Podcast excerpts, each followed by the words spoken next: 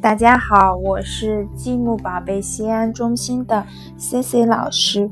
今天给小朋友带来的绘本故事是《秋天来了》。积木宝贝家族来到了澳大利亚的首都堪培拉，要来寻找最美丽的秋天。澳大利亚实在太美了，明媚的阳光，连绵的白沙滩，还有透明的海水。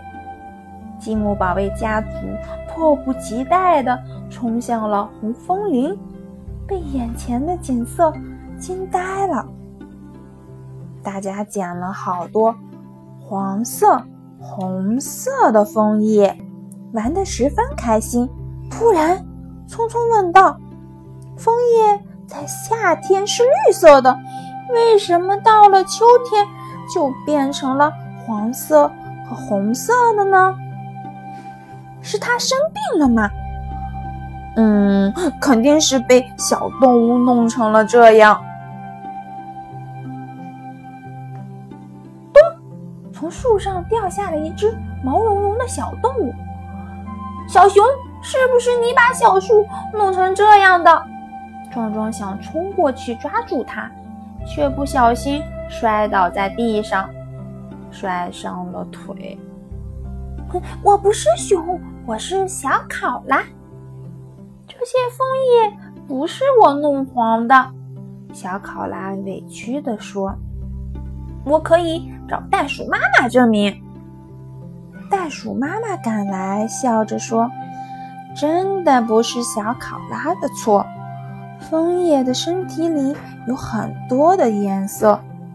夏天天热时，枫叶会用绿色保护自己；而秋天天气变冷后，会破坏枫叶中的绿色，枫叶就变成黄色或者红色了。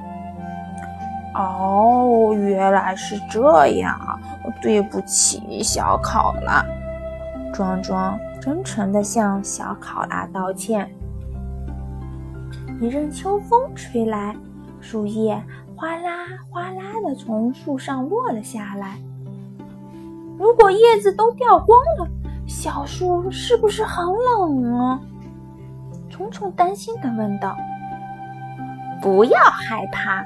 在冬天的时候，雪花会变成小树温暖的衣服。